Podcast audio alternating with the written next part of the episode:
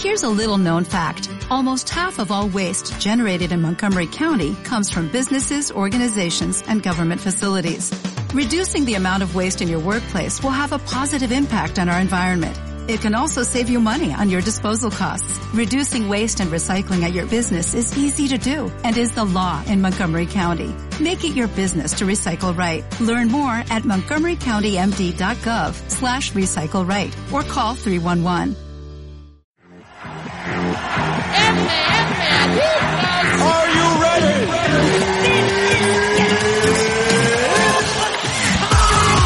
Exclusivo para suscriptores Patreon de MM Adictor.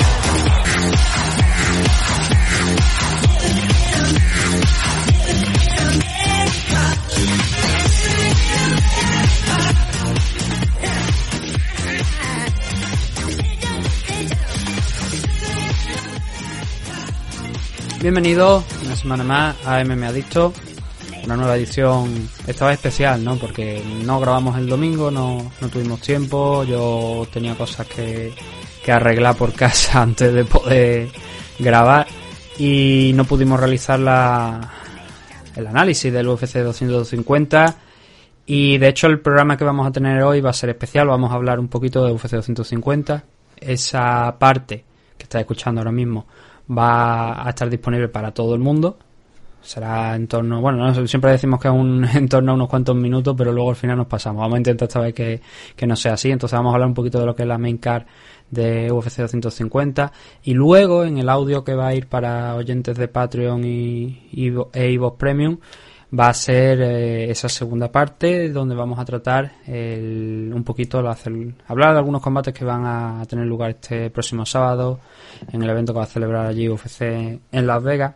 Y luego ya el domingo pues analizaremos eso y ahí hablaremos también de las últimas noticias que han ido surgiendo que la verdad es que han sido bastante interesantes. Ya se ha confirmado la fecha por ejemplo de o sea la fecha la- bueno las fechas y también la localización de la famosa isla que tenía en mente UFC eso ya lo, como digo, lo hablaremos el, el domingo. Para analizar esta CAR y también la previa de, de este sábado, tenemos desde Aragón a Manu Alias, desde la provincia de Zaragoza concretamente. ¿Qué tal? Buenas tardes, buenos días, buenas noches, dependiendo de la hora que nos escuchéis. Buenas noches a todos, buenos días a todos, buenas tardes a todos y espero que todos estéis contentos, felices como yo, como siempre y a disfrutar una, un programa más de aquí de, de Adicto. Ah. Como digo, va a ser un programa un poco distinto de lo que solemos hacer. Ya sabéis que aquí los análisis suelen ser de toda la CAR y cuanto más largo, pues, o sea, cuanto más combate, pues, más tiempo Sí. nos lleva. Pero como digo, vamos a centrarnos en lo que es la, la main CAR, ¿vale? Que fueron cinco combates. Eso sí, eh, vamos a leer también los resultados de, de la CAR preliminar para comentar un poco cómo fue la situación y, a partir de ahí pues ya nos vamos moviendo a, a otras cosas. Entonces, em, empezando por el primero de los combates que tuvo lugar en este UFC 150, que era el primer evento que ya se celebraba en Las Vegas después de todo este parón del COVID-19 y tal, pues teníamos al hermano de, de Duriño, de Gilbert Barnes, que también hay actualizaciones sobre, sobre Gilbert. Herbert Barnes derrotando a Evan Dunham por sumisión en el primer asalto por un rear naked choke. Un Evan que volvía a competir después de un tiempo de baja que hemos visto pues que no le sirvió para mucho. El Devin Clark derrotando a Alonso Manyfield en 205 libras por decisión unánime tras los tres asaltos. Eh, si me dais un momento decimos también las puntuaciones porque no las tengo puestas por aquí. La puntuación fue un doble 29, 28, un 30, 27 y un 30, 27. Todo por supuesto en favor de, de Clark. Alex Pérez moviendo un poquito más si cabe la división Flyway, derrotando a Yusir Formiga, que estaba muy bien posicionado hasta el año pasado, pero de, a partir de ahí empezó a, ca- a caer. También por eh, uno de esos caos que ya vimos en uno de los últimos eventos, pero que volvimos a ver aquí también Alex Pérez eh, parando a Yusir Formiga a base, de low kicks y subiendo su cotización dentro del ranking Flyway, que la verdad es que últimamente está muy disputado y muy interesante. Maki Pitolo derrotando a Charles Bear en 185 libras en el segundo salto por Grand Pound. Cody Steyman derrotando a Brian Kelleher en el, por decisión unánime. Un triple 30-27. También eh, esto en categoría. Perdón, en categoría Featherweight. Cody Stateman, que la verdad es que es buen luchador, pero creo que no estaba, me parece, rankeado hasta, hasta ahora. Y si estaba en los rankings, estaba en las posiciones bajas. Y Brian Kelleher, que teóricamente iba a ser, eh, si mal no recuerdo, el rival que se iba a enfrentar a Edson Barbosa originalmente, pero tuvo que salir y entró Dan, Dan Ige, pues derrota para Brian Kelleher y vamos a ver cómo se sitúan las cosas, ¿no? Para en las próximas fechas para Cody Stateman, que ahora suma un 19-2, que creo que es un, un gran récord. Y luego tenemos en el último, no, bueno, el penúltimo combate de la car preliminar a Ian Heisnig derrotando a Gerald Merhaer por KO, por TKO mejor dicho, en el primer asalto y al poquito de empezar, no, llevan, no llegaron ni al minuto y medio. Y aquí hubo una historia porque creo que no estaba muy... Eh, el combate quedó en el aire, porque si mal no recuerdo, a lo mejor tú, tú sabes este detalle.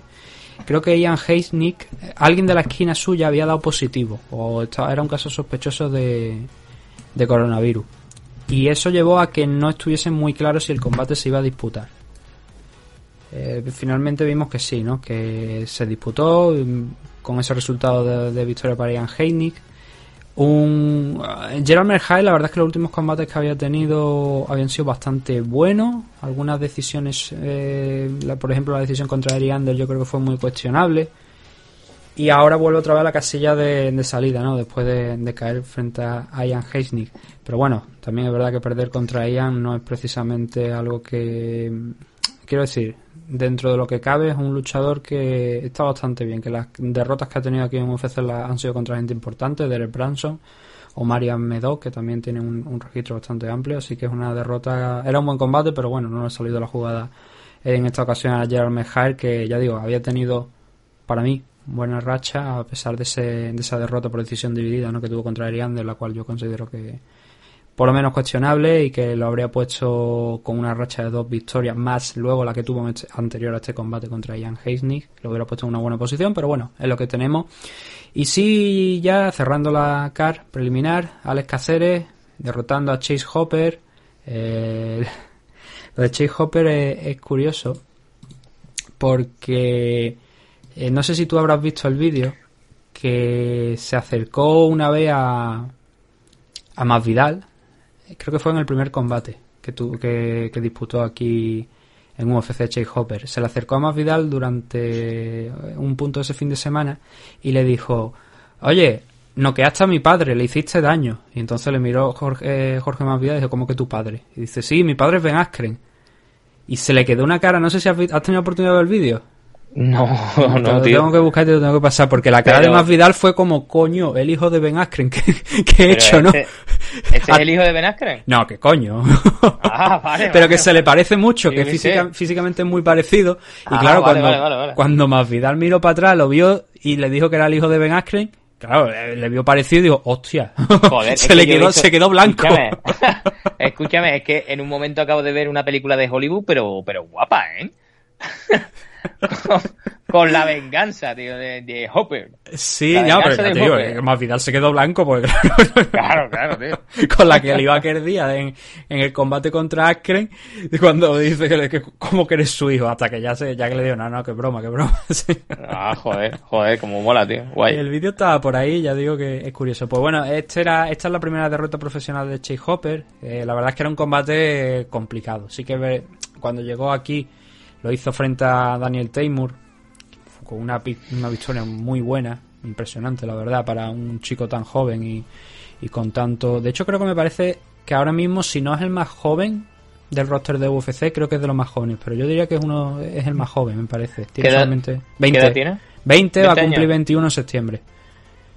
20 años, pues... Yo creo que sí, me parece que es el más joven de, de los que hay dentro del roster. Por ahí estará de todas formas, no. Hay, hay una chica también que tiene esa edad. ¿Cómo se llamaba?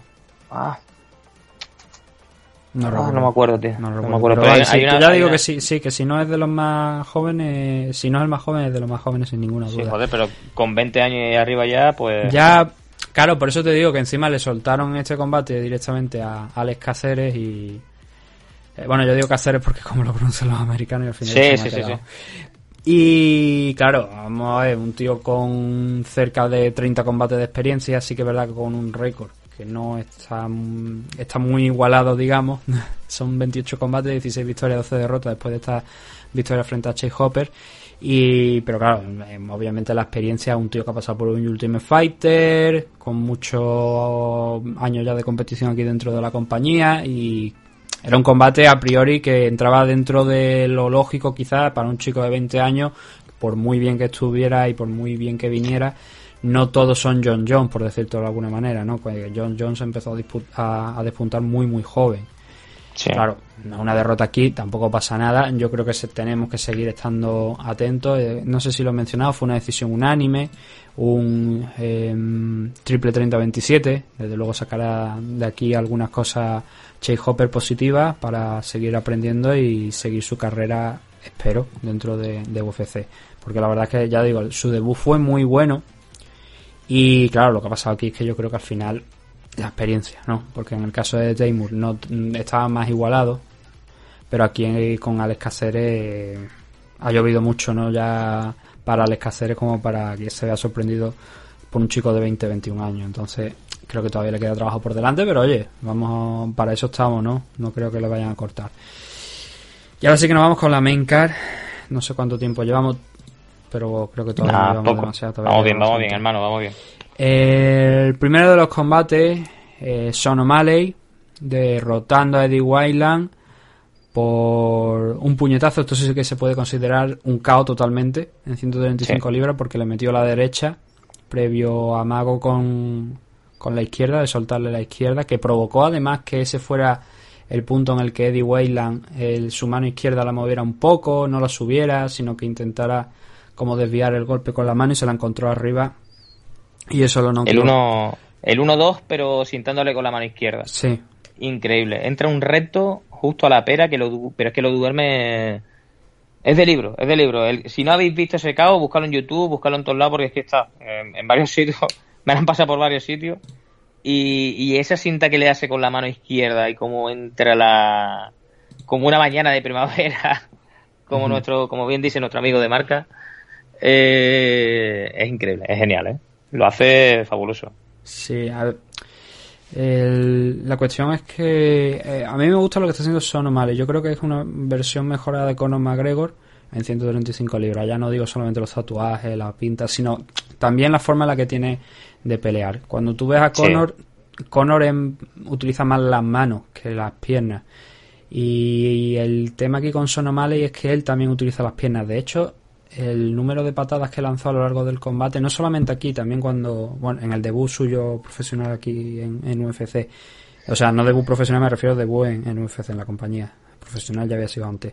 Pero ese combate que tuvo contra Quiñones en, el combate anterior, que además lo cogí y hice un vídeo con ellos, analizando un poco qué es lo que había ocurrido. Una de las cosas que yo destacaba en ese combate era precisamente, eh, a pesar de que la victoria fue por también por un puñetazo, si mal no recuerdo, lo que destacaba era el gran registro de patadas que tiene y que aquí fue otra vez el arma principal hasta que le conectó las manos. Entonces, si juntamos eso, yo creo que mm, por eso digo lo que comento, lo de una versión mejorada de Conor McGregor. Tiene más recursos, él sabe utilizar el, tanto en manos como piernas y además tiene potencia en las manos, no solamente en las piernas, sino que también la tiene en las manos.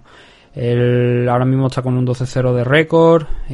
creo que él mismo ha dicho ya que empieza, es que no tengo los rankings por delante, pero que ya va a empezar a mirar un poquito más hacia arriba. También obviamente ha dicho que él quiere renegociar ¿no? las cosas y esto es algo que, que estamos viendo también durante esta última semana, que lo hablaremos el domingo, ¿no? De luchadores que consideran que no se les está pagando lo que ellos quieren y que yo, están... sinceramente, yo a este chaval lo veo como campeón ¿eh? de, la, de la división de la Bantamweight y de la Featherweight. Eh, la Bantamweight, no, no, bueno, a ver, eh, la Bantamweight es que ahora mismo está en una situación complicada. Complicada. Porque hay muchísima gente con muy buena calidad. Aquí tenemos precisamente un combate del que vamos a hablar ahora dentro. bueno, dos combates, mejor dicho. Sinceramente, ya entre, entre nosotros. Es que yo no veo ahora mismo a nadie capaz de ganarle a este chico. ¿eh? A nadie levantan, güey. A nadie. A nadie. El tema es que falta por verle en situaciones complicadas.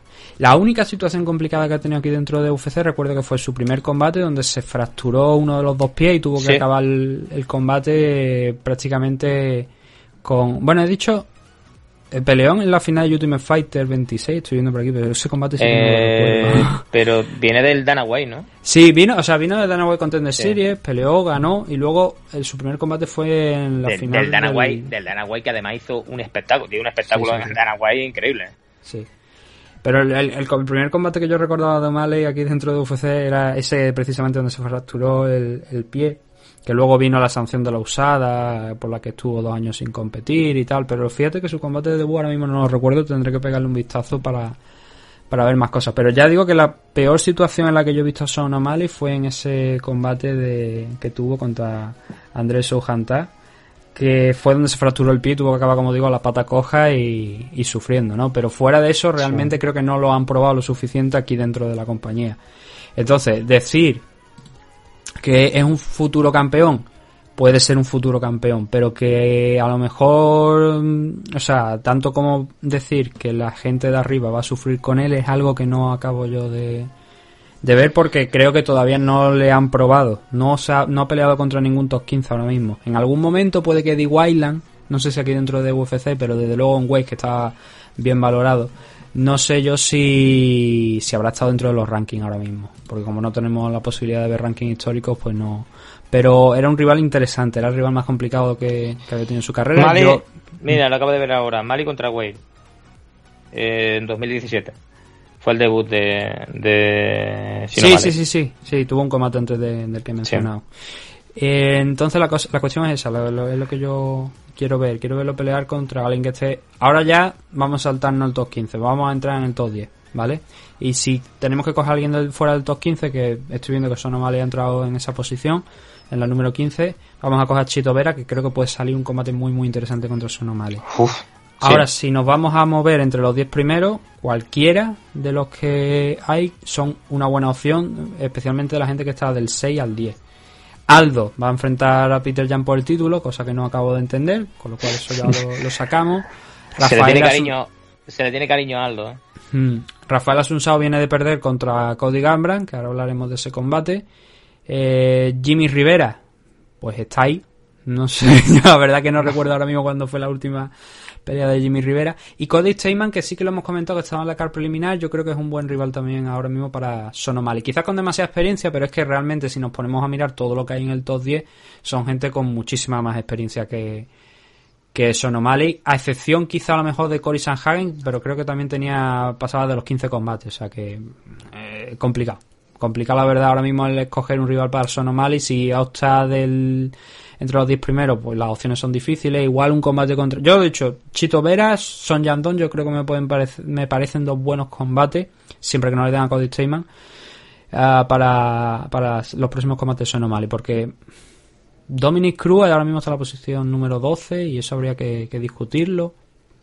Pero incluso hasta Dominic Cruz podría ser un rival para interesante para Son ahora mismo en este punto. A pesar de la diferencia de experiencia, pero creo que viene tan en caída libre de algún, por decirlo de alguna manera, Dominic, que podría ahora ser un momento bueno para determinar si Son O'Malley tienen suficiente para derrotar incluso ya campeones que están de vuelta y también probar si Dominic Cruz puede competir con la nueva generación de luchadores.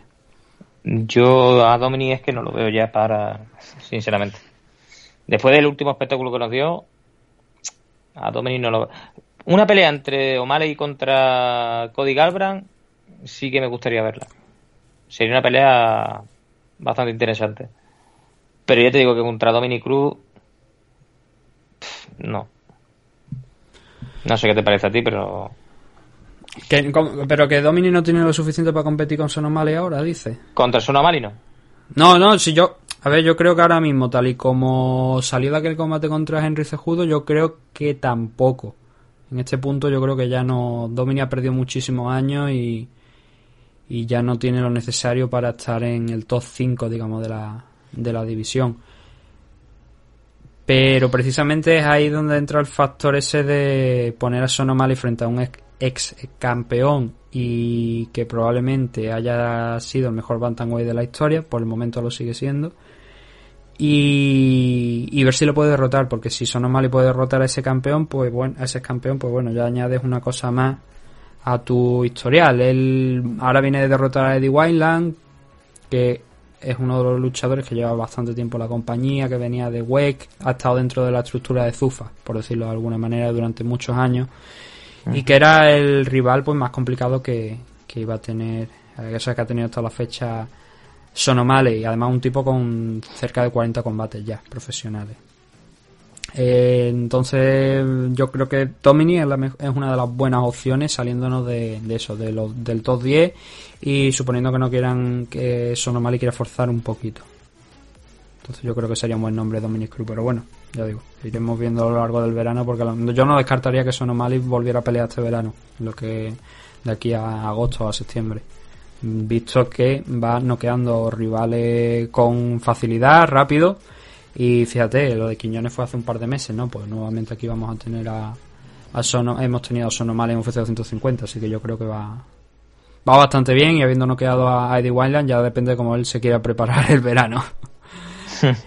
Neil Magny derrotando a Anthony Rocco Martin en 170 libras por un 29-28 y un doble 30-27. Un combate que, a ver, la mejor definición que yo daría para este enfrentamiento es que Anthony Rocco Martin salió con un, con un game plan en el primer asalto, que era derribarlo, derribar a, a Neil Mañí, que no lo consiguió en ese primer round, si no recuerdo mal, pero en el segundo sí, y aunque Neil Mañí se levantó bastante rápido, se recuperó rápido, y que luego en el, en el striking no pudo con él.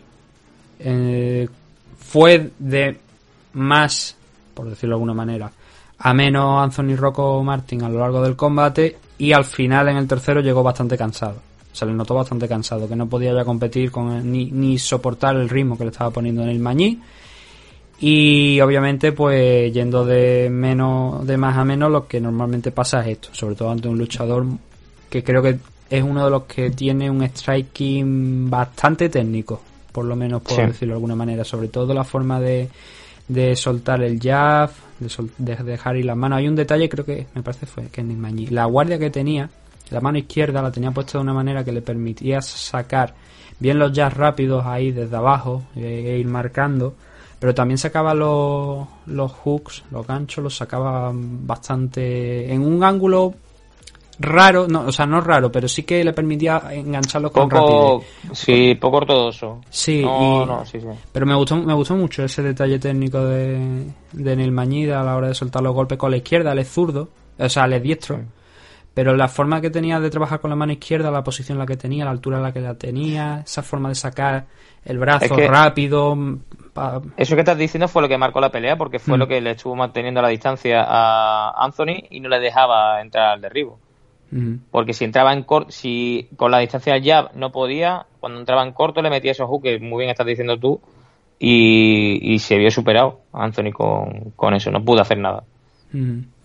La verdad es que fue una, una pelea muy buena de, de Neil Mañí. No excelente, porque, a ver, Neil Mañí es uno de los tipos que alguna ocasión lo hemos comentado. Está en una posición de. Ahora no está mismo, me parece que no están los. Sí, está el 15. Ah, no sé si es que ha entrado, creo que sí, creo que ha entrado esta semana en el, en el puesto número 15. Pero estaba en esa, siempre en esa posición. Entraba, salía, eh, parecía que era la luchadora que todo el mundo se quería enfrentar porque veían que quizás era una pelea, entre comillas, asequible y que era un rival que estaba dentro de, de los rankings. Y se ha movido en esa posición durante los últimos años. Ganaba, perdía, al final mm, estaba en esas posiciones que te he comentado. Siempre ahí sin hacer nada extraordinario, pero sumando victorias. Y ahora mismo, después de la de Rocco Martin, suma dos consecutivas en este 2020. Y después de ese parón también por sanción de la usada. La cuestión es si lo veremos también este verano o ya pasará un tiempo hasta que lo volvamos a ver, pero visto el estado de forma y visto también que están, hay muchos luchadores que están cogiendo peleas, sobre todo por el tema de, pues de esa prohibición de los vuelos internacionales, entre comillas, aunque como ya comentamos la última semana, parece que los algunos deportistas van a empezar a poder regresar allí a, Estados Unidos. Los eventos que se realicen allí que todavía quedan algunos antes de saltar a lo que es la isla. Estamos viendo eso, estamos viendo luchadores que incluso están perdiendo. De hecho, a Ray Borg lo vimos hace unas semanas pelear. Y, y lo vamos a ver esta semana. Hannah Ziffer perdió la semana pasada, creo que fue, no, no en UFC 150, sino la anterior contra Mackenzie Den. Y la vamos a volver a ver esta, bueno, esta semana no, pero dentro de pocas semanas la vamos a volver a ver. Entonces es lo que quería decir, están aprovechando mucho estos luchadores para, dado las condiciones, dadas las condiciones en las que estamos, volver rápido y volver a pelear. Entonces no sé yo si a Neil Mañí le podría interesar eso, visto el estado de forma en el que está, el tiempo que tiene que recuperar. Veremos, pero ya digo, pelea interesante por lo menos de, de Neil Mañí a la altura de lo que se espera de él, de esa técnica que, que tiene. Y con esto nos movemos a otro de los combates que habían 135 libras, que había tres en esta main card. El siguiente es Alman Sterling, no, eh, finalizando por sumisión por Rear Naked Choke a Cory Sanhagen en apenas un minuto y medio. Muy rápido todo. Un intento de llevar la pelea al suelo de Alman Sterling que acaba con Sanhagen dándole la espalda. A partir de ahí Sterling salta a la espalda, empieza a trabajar ya lo que es la, estrangulación, el mataleón y en un primer intento no lo consigue, pero luego sí que cierra y, además lo llega a dormir porque cuando lo suelta tiene Miragliota creo que era el árbitro tiene que darle un toquecillo a Cory Sanheim para que reaccione pero yo creo que quizás en el mejor ni en el mejor de los escenarios posible esperaba yo ver a Alman Sterling pasar por encima de la manera que pasó de Cory Sanhagen, un chico que hasta ahora se había visto que era muy sólido, de verdad que sin grandes alardes, de decir va finalizando todo el mundo.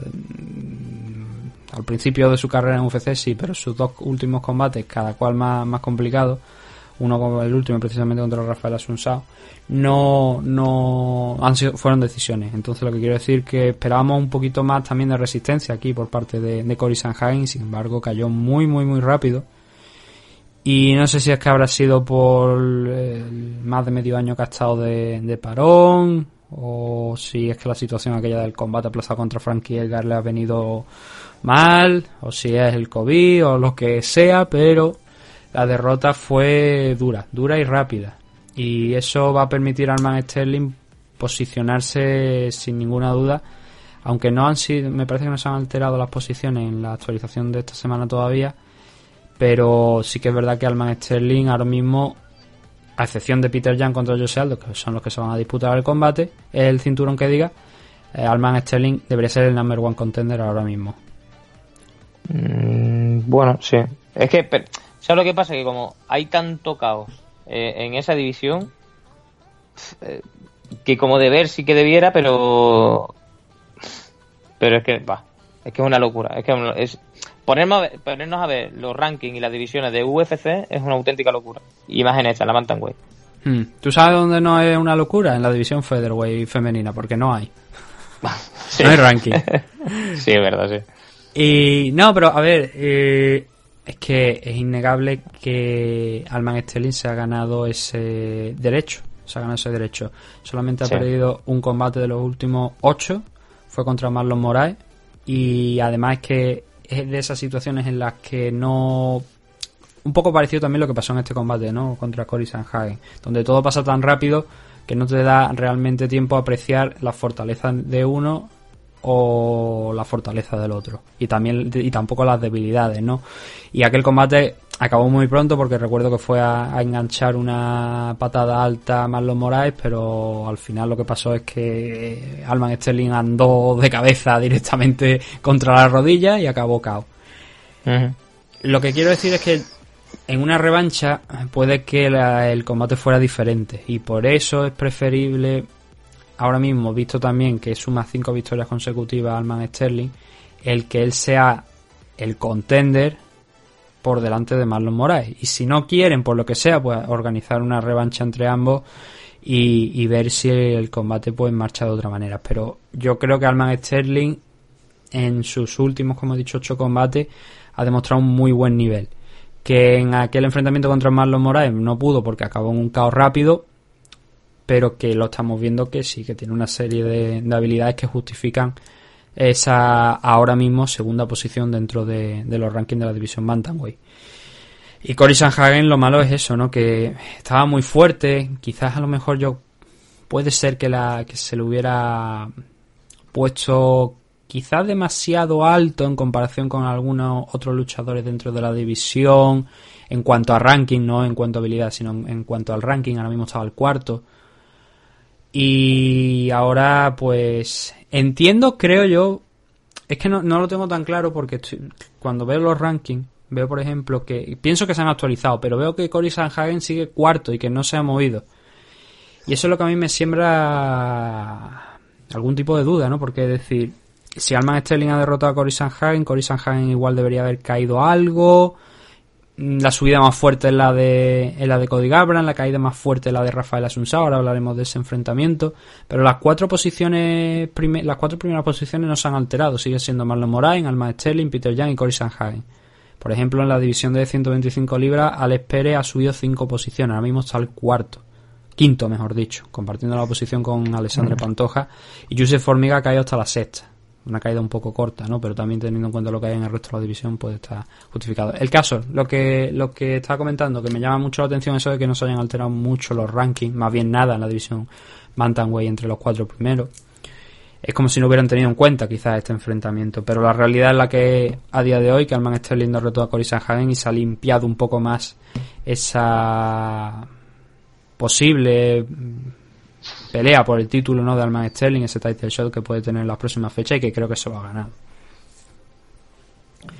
Luego, sí, el, combate que tenemos en, la, en el coming event de la noche es Cody Garbrandt enfrentándose a Rafael Asunsao, derrotando, mejor dicho, a Rafael Asunsao por un, también como son O'Malley, ¿no? Con un gancho con la derecha en el segundo asalto.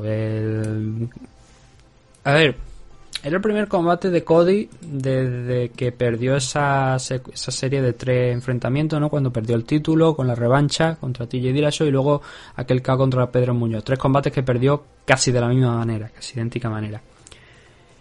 Yo diría que el, sábado vimos a un Cody Garbrandt distinto. mucho más. Yo, lo, vi distinto. Yo lo vi igual, yo lo vi igual. Lo único que se lo creía otra vez y igual de rápido que, el, mm.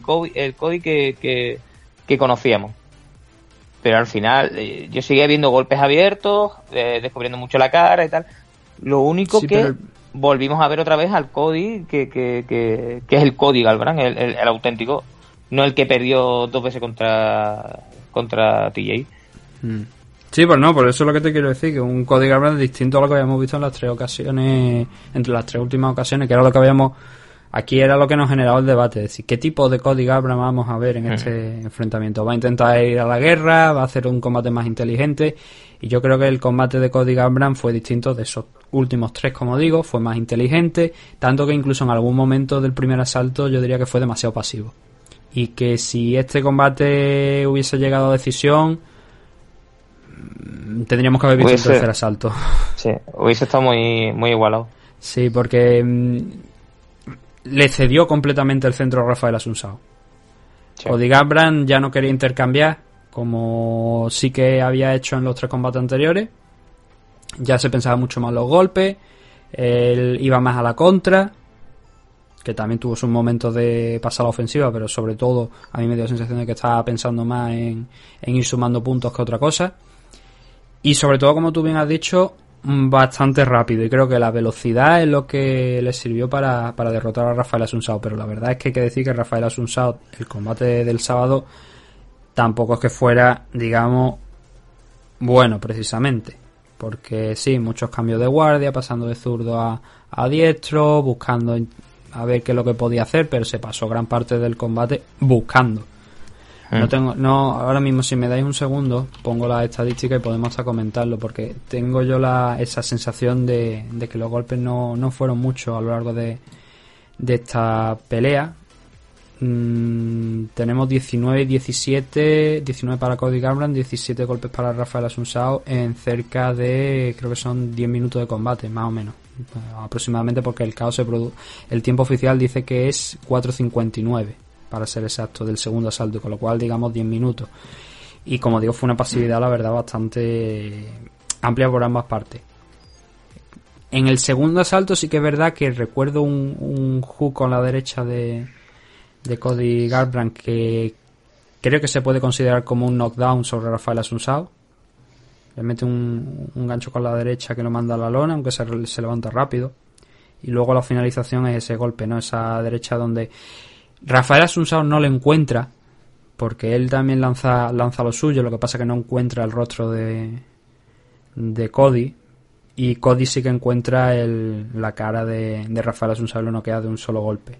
Esa es la clase de potencia que tiene Cody Garbrandt y quizás es por eso por lo que digo que es un peligro si vas a 125 libras y puede dar el peso como en algunos en algunas entrevistas antes de, este evento él había estado mencionando. No sé si ese plan seguirá ahí. Yo creo que después de haber vencido a, a Rafael Asunsao de la manera en la que lo ha hecho, en, pues bueno, además también con esa subida en los rankings, ¿no? que la coloca en quinta posición, puede entrar otra vez en lo que es el debate de, de ver en qué momento va a ser contender. Una pelea entre Cody Garbrandt y Cory Sanhagen eh, podría ser interesante, ¿no? Visto como la posición en los rankings y cómo ha acabado esto.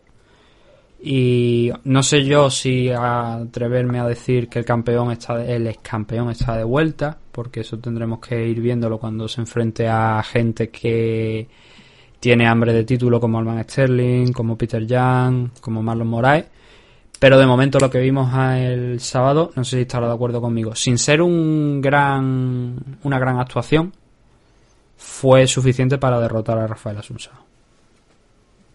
Sí. No, no, yo estoy de acuerdo. No que esté de vuelta, porque sí que es verdad que eh, si nos tenemos que quedar con algo, tiene que ser con la finalización, que es genial, muy tipo Cody, ese cómo baja la guardia, cómo baja el, el, el, centro de gravedad, cómo baja él, haciendo como un amago de que va a entrar a las piernas, como confunde y, y, y mete ese, ese crochet de derecha que lo duerme, que duerme al contrincante. Pero quitando eso es que tampoco vi yo una espectacularidad que digamos como que haya vuelto el Cody que, que todos queremos. Hmm. Sí que es verdad que ha mejorado muchísimo de, eh, con respecto a las últimas tres peleas, como bien estás diciendo, pero de ahí a que vaya a ser campeón de nuevo.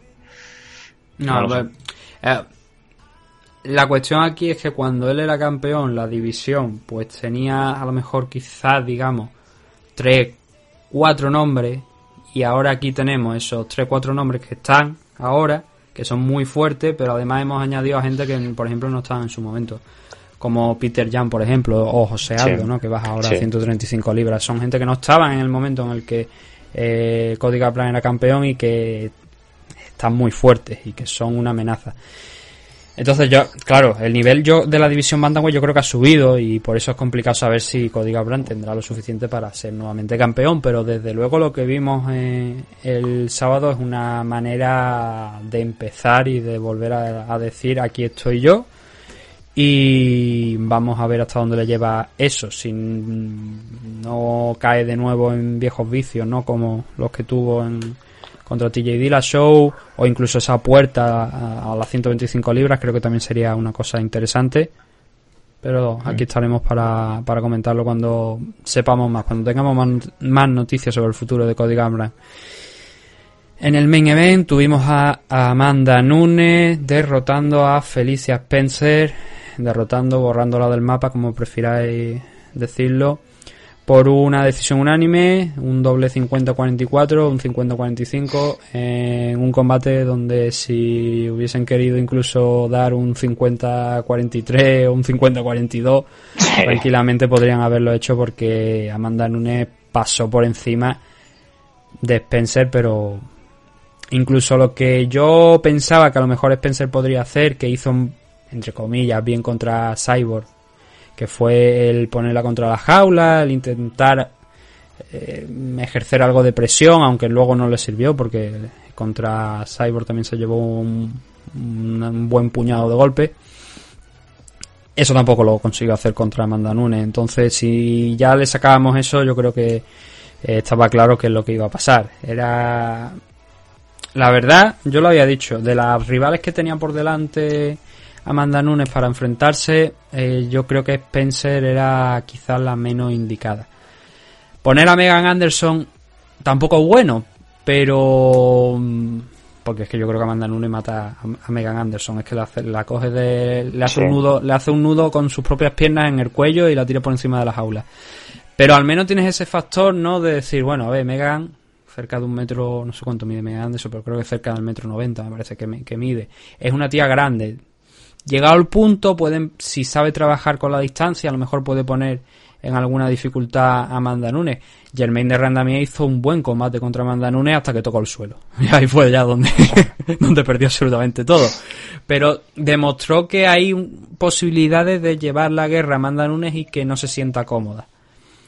Y claro, entre Spencer y Anderson, la verdad es que prefería en, el momento en el que se dio la alternativa a Megan Anderson. Pero bueno, eh, es que yo creo que a las dos les, puede derrotar fácilmente. Pero bueno, Felicia yo es que ahora mismo es que no ahora mismo no tiene, no tiene rival, ¿eh? No, no tiene. Yo no a ver, Valentina, eh, no, ¿a quién le pone? Aquí hay gente que está empeñado en decir eh, que es la mejor luchadora de la historia.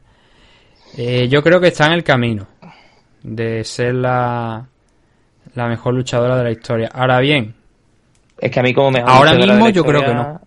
La mejor de UFC sin ninguna duda, pero ahora mismo a mí me sigue faltando el combate contra Chris Cyborg, el de revancha, porque yo creo que Cyborg en aquel momento se vio sorprendida y le conectó una mano y la y la y la noqueó después de darle uno que en ningún momento Cyborg si no recuerdo creo, creo recordar que Cyborg no llega a caer me parece pero claro ya, estaba fuera de sí con los golpes que estaba dando. Pero Cyborg hasta ese momento donde cambia la el, el signo del combate estaba peleando bien. Es un combate muy parecido al de Willy San contra Jessica Andrade.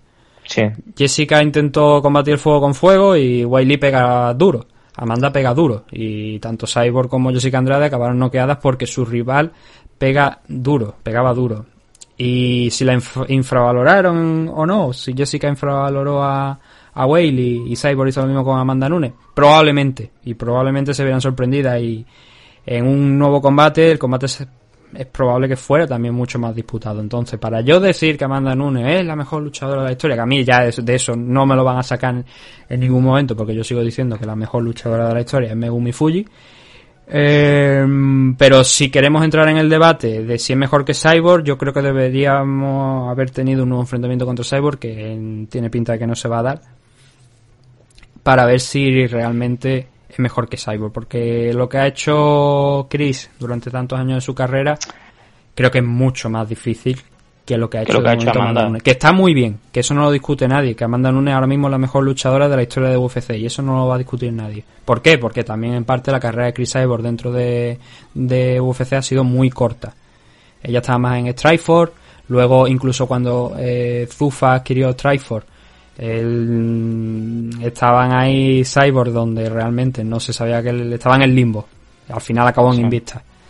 En Invista y creo que también estuvo, me parece, por, por otro otro lado. No fue por ninguna de las grandes, pero sí que estuvo, me parece, cogiendo algún combate en alguna otra compañía o algo. Pero Invista, Invista seguro, ¿no?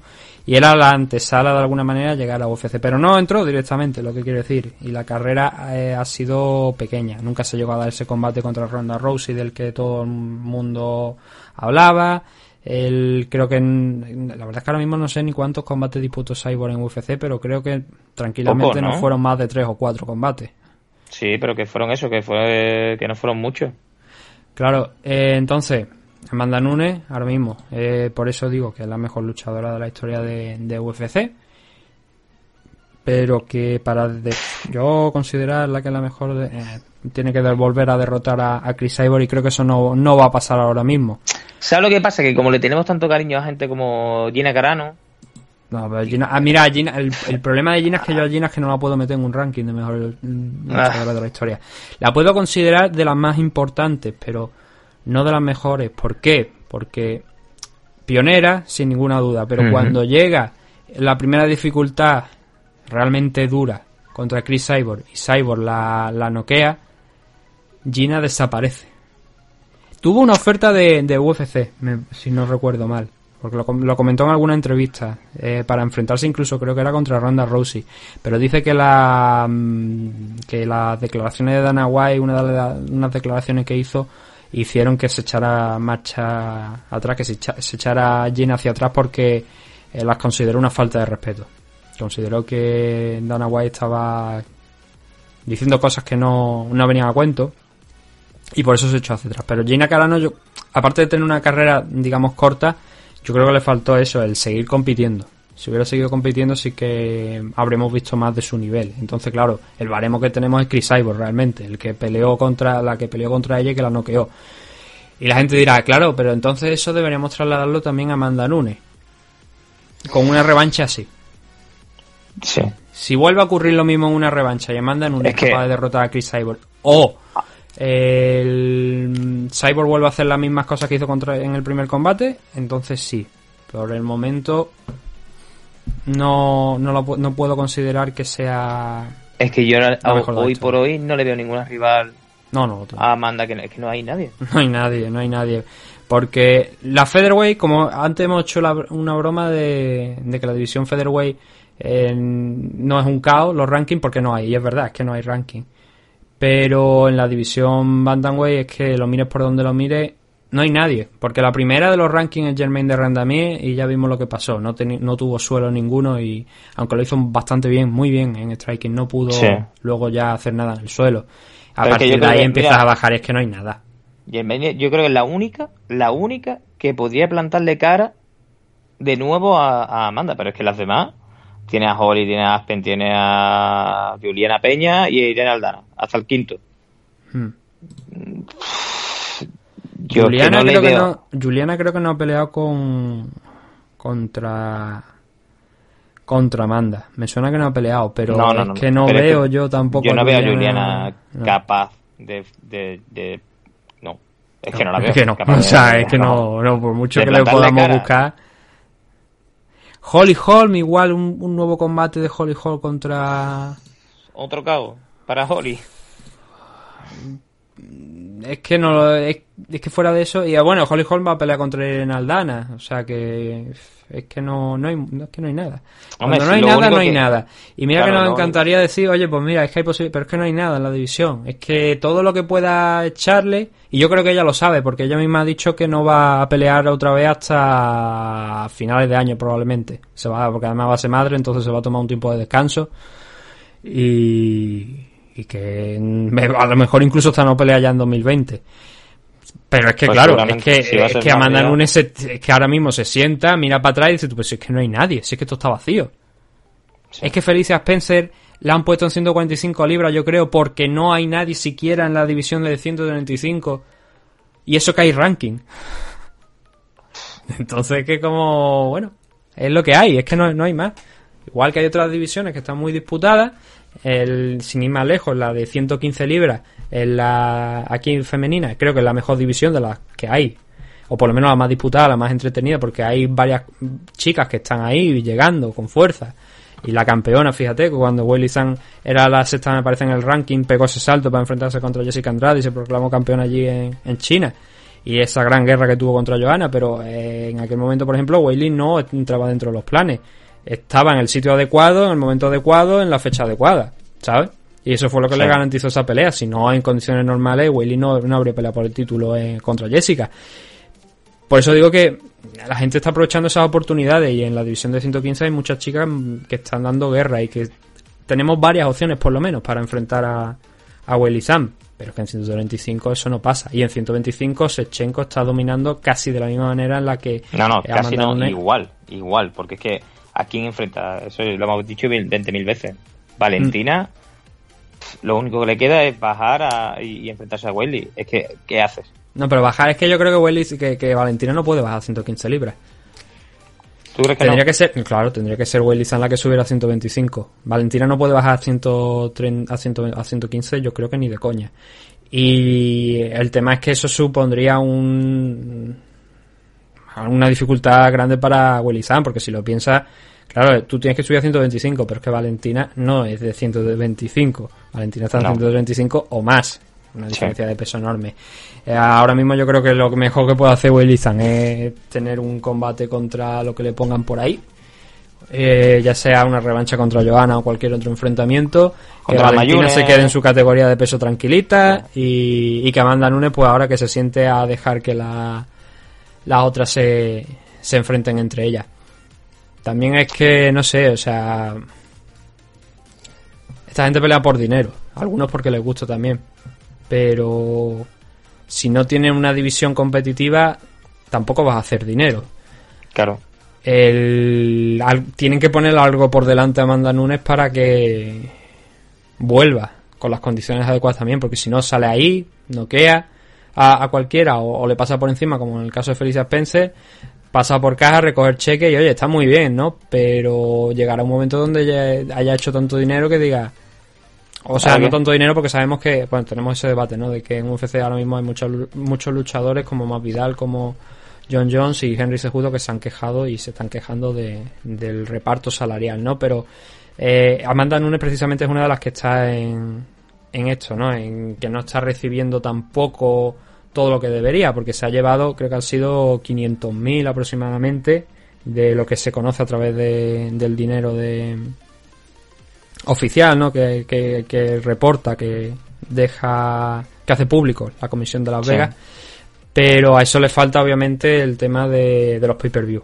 Sí, pero ponle, cuánto- ponle que haya subido a 700.000, que no, que no, que no subió tanto, No pero bueno, ponle que haya no llegado sé a cuánto ha 700.000. Es que, que sí, que, que para nosotros que somos unos tiesos es un dineral, pero es que Amanda, ¿cuántas veces ha peleado en 2020? 2020 Creo que no, solamente esta, una. esta es la primera. Esta pelea nada más. Y, Mm. ya no, y ya no pelea más, ¿eh? Mm, Pero yo creo que Amanda Nunes realmente, mira, pongamos el caso.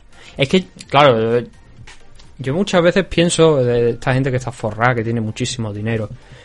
Y digo yo, si tú te sabes administrar con el dinero que ha hecho Amanda Nunes a lo largo de su carrera, yo creo que no tiene la necesidad de volver a pelear. Pero ni para una vida, ni para dos, incluso hasta tres vidas. Es que no tendría la necesidad de Un pelear. campamento de Amanda te puede costar, ¿cuánto? ¿30? ¿30.000 euros? Ha hecho 500.000 30.000 de, dólares, 500.000 de base. 40. O Vale. sea, no ha- eh, corrijo, no ha hecho 500.000 de base, ha hecho 350 de base y luego por los bonos y tal se ha llevado 150 más, que Mira, son soy total de de- 500.000. Al final, yo soy del que piensa que cuanto más tiene, más quiere. Y te vas acomodando, tú te va entrando dinero y te vas acomodando a eso. Eso de administrarse es muy complicado, hermano. Cuando te entra tantísima cantidad de pasta, así ¿Qué de golpe además, Que también hay que pensar que aquí de aquí de esa cifra hay que pagar impuestos, con lo cual al final también se quedan con menos, pero el- cuando escucho a John John eso de, hombre, pagadme lo que me, lo que merezco, eh, yo creo que está claro que merece por lo menos los 7 millones de dólares, ¿no? En total por Sí. grandes peleas y por pay-per-view y creo que está haciendo como mucho 5. Pero vamos a ver, si con los años que lleva peleando John Jones, yo creo que problema de dinero no tiene que tener ninguno. Pero ninguno. Es verdad que no todos los luchadores son John Jones, que no son Amanda las Nunes. aficiones, las aficiones de John Jones son muy caras. Hombre, no creo que se gaste 7 millones de dólares en droga, ¿no? Eh, lo mismo se va a esquiar todos los fines de semana, hermano. El caso, que, a ver, eh, yo creo que habría que, muchas veces hay que ver eso, ¿no? También, ver cuánto dinero han hecho. Obviamente Felicia Spencer, bueno, la verdad es que no sé cuánto ha- habrá ganado por este, lo podemos mirar ahora mismo para ver cuánto ha ganado y con esto vamos a ir terminando. 125.000 de base, pues está bien, pero claro, no son los 500.000, los 350 que se ha llevado Amanda Nunes. He dicho lo de los 350 porque no quería que se me olvidara. Él dijo Cyborg precisamente que no era normal que una luchadora de la talla de Amanda Nunes estuviese haciendo nada más que 350.000 de salario base, que es algo muy extraño. Pero bueno, es lo que hay Claro. ahora mismo en UFC, están cobrando eso, ¿no? De la media de entre el 15 y 20% aproximadamente de toda la puerta total que hace UFC. Lo comentaremos el domingo porque hay un detalle y con esto vamos a cerrar aquí. Quiero que lo piense la, la gente. Si UFC está haciendo, creo que eran unos 750 millones, me parece, de dólares en, eh, por su contrato con la ESPN. ¿Y eso qué quiere decir? Pues que si ellos, en lugar de tener a John John en ese evento en exclusiva, salvo que tengan algunas cláusulas, y por lo que he, he ido leyendo en las últimas fechas, parece que no existen, ellos pueden sustituir a, a John Jones con un salario a lo mejor de 5 o 7 millones por combate por alguien que tenga un salario de, digamos, 350.000 o 500.000, como el caso de Amanda Nunes, ¿no? Eso obviamente disminuye mucho los gastos y provoca que eh, al final ellos van a recibir ese dinero de ESPN, pelee John Jones, pelee Pericos de los Palotes o el panadero de aquí de mi calle, ¿sabes? y eso es contraproducente porque eso también da a UFC la posibilidad de, de hacer eso, ¿no? De decir John Jones o Jorge Masvidal, pues no quiero pelear porque no me estáis pagando lo que lo que merezco. Ah, pues muy bien, adiós. Os vais a sentar ahí durante un año, dos años, o el tiempo que le salga a UFC de los cojones, hablando claro y pronto, y no vaya a volver a pelear en ninguna otra compañía el tiempo que a mí me dé la gana. Y juegan con eso, y por eso ya le han denunciado varias veces a, a UFC. Pero yo creo que piensen eso la gente, ¿no? De, de ese detalle, de por qué es tan importante esto que están haciendo hombres como Jorge Masvidal y John Jones, de decir, nos sentamos, no peleamos porque no nos estáis pagando lo que merecemos. Y es que el margen es ese, el margen se está moviendo entre el 15 y el 20% del total de ganancias que hace UFC, que con el contrato de ESPN es bastante amplio y bastante grande como podéis ver en cualquier búsqueda que hagáis. Simplemente tenéis que buscar ESPN, eh, UFC y buscar cuál es la, el cuánto dinero es lo que se embolsa al año y comprenderéis que UFC le da igual que John Jones se siente a esperar, porque no no les importa a ellos porque ellos van a seguir generando el dinero con ese contrato, ese salario básico, de, o sea, ese salario, esa cifra básica que van a cobrar de, de ESPN, pase lo que pase. Cerrando el evento, tenemos cuatro performance of the night. Aquí no hubo un fallo the night, sino que hubo cuatro performance, con lo cual 50.000 dólares para, para cada persona. Cody Gabran se llevó 50.000 por su caos frente a Rafael Asunsao. Sterling lo propio contra Cory Sanhagen por la sumisión. O'Malley se llevó 50.000 dólares contra Eddie Wildland por la finalización, por el golpe que le pegó. Y el Alex Pérez se llevó 50.000 dólares también por finalizar a Jussier Formiga.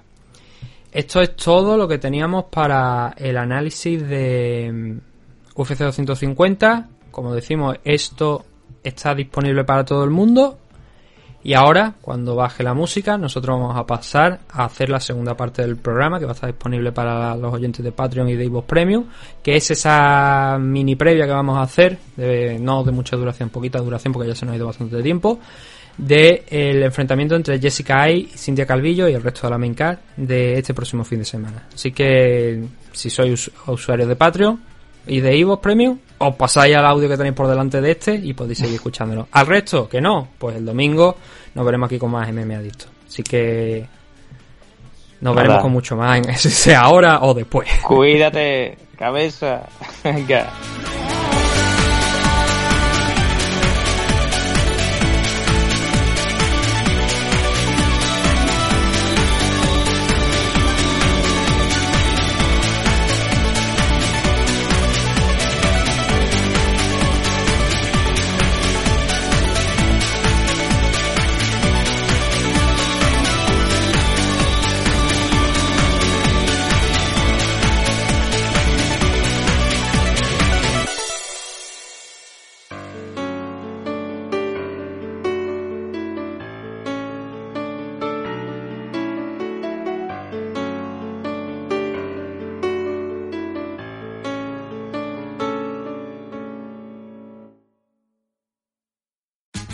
Tax day is coming. Oh, no.